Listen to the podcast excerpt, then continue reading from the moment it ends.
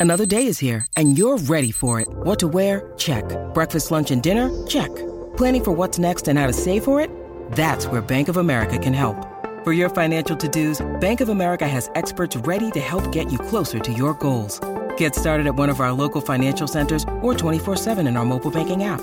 Find a location near you at bankofamerica.com slash talk to us. What would you like the power to do? Mobile banking requires downloading the app and is only available for select devices. Message and data rates may apply. Bank of America and a member FDIC.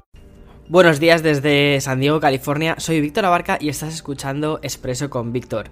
Hoy es día 29 de abril del 2020 y la primera noticia que quiero contarte es un poco local porque tiene que ver con una cadena de cines de aquí de Estados Unidos, pero creo que también te sirve para entender un poco la perspectiva de hacia dónde están yendo las productoras de cine y lo que está suponiendo todo esto del coronavirus para esta industria, que me parece súper, súper interesante, la industria del entretenimiento, por supuesto. Y bien, resulta que Universal, que había hecho la película de Trolls World Tour, esta película, que es una película infantil, las películas infantiles suelen tener una barbaridad de beneficios, justo comentaron que habían tenido 100 millones de dólares de beneficios. Esta película se estrenó directamente, o sea, pasó a las plataformas digitales, no pasó por cine, por todo lo que está sucediendo. Y aún así ha tenido muchísimos beneficios y han logrado vender 5 millones de copias. Lo que ha hecho al final que el CEO de Universal diga que probablemente en futuros estrenos pues terminen bypaseando lo que es el estreno en cine. Y esto no ha sentado nada bien al CEO de la cadena de cines AMC, que es la cadena de cines más grande que existe en Estados Unidos, y ha dicho que ya que se olviden, que si que con esta declaración le parece una especie de declaración de intenciones y que a efectos inmediatos, o sea, desde ya, las películas de Universal no se van a poder estrenar en el cine. ¿Por qué? Porque lo que no quieren es sentar ningún precedente de que otras productoras, yo que sé, tipo Warner Bros., ¿vale? Diga lo mismo, diga, esta película la estreno aquí y esta otra película la estreno en este otro sitio. Entonces es, o todas o ninguna. No sé, me parece curioso porque creo que la industria del cine ahora mismo está siendo muy afectada y las salas de cine, o sea, al no poder ir a ver una película, estas salas están obteniendo, están, están teniendo pérdidas, no, no, están teniendo beneficios y va a ser una industria que sea muy, muy, muy golpeada. En fin, hablando también de beneficios y pérdidas, justo las empresas ahora están sumergidas en esto de dar los informes cuatrimestrales sobre los beneficios y bueno son, eh, son informes que se suelen hacer para, para la gente que invierte en bolsa y también para conocer un poquito la salud de las empresas pero también sirve para entender un poquito desde fuera qué es lo que se está cociendo.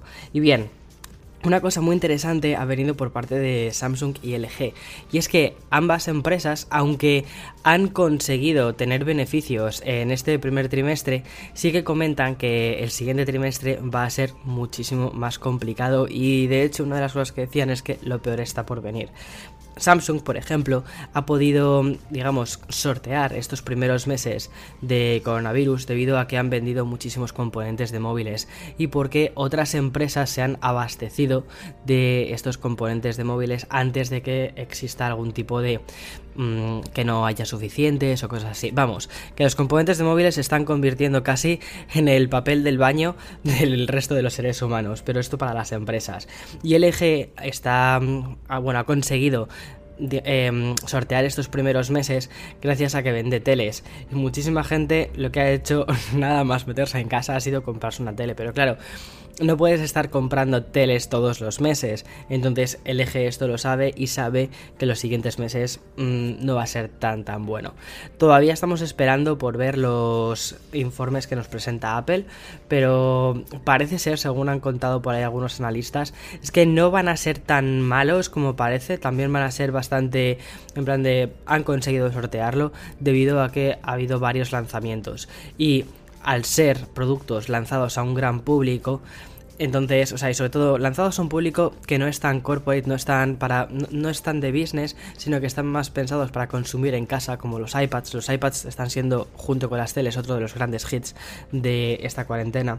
Entonces, parece que quizás eh, van a poder sortear así un poquito las cosas. Y un tema bastante interesante es el de los ordenadores. Y es que los ordenadores no están teniendo tanta crisis.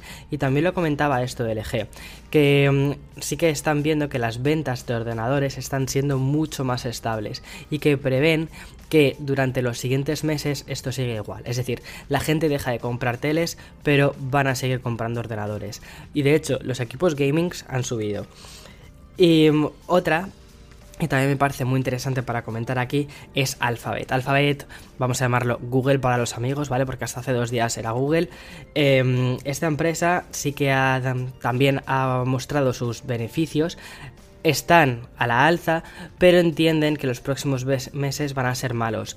Entre otras cosas, por una cosa muy sencilla, es que a diferencia de los otros que principalmente sacan sus beneficios de crear cosas, de producir cosas físicas, o digitales o bienes digitales, Google realmente es una empresa de anuncios y sus em, mayores beneficios vienen por parte de los anunciantes. Entonces, si toda la economía está cayendo, al final la inversión publicitaria es una de las cosas que más se suele resentir.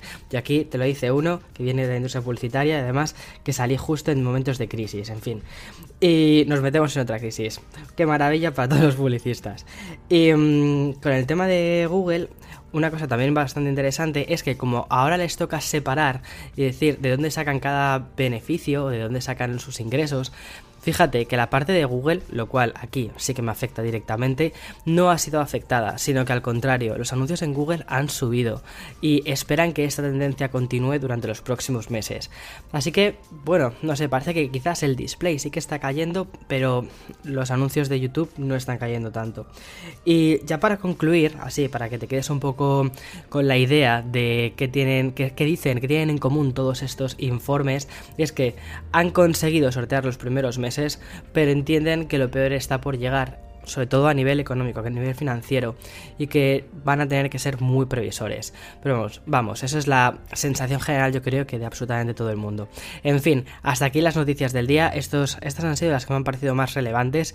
Y nada, quédate en casa, disfruta de tus cosas, de pelis, de podcast, de vídeos de YouTube. Date tiempo para ti mismo, para ti misma. Prepárate un café y hasta mañana. Chao, chao.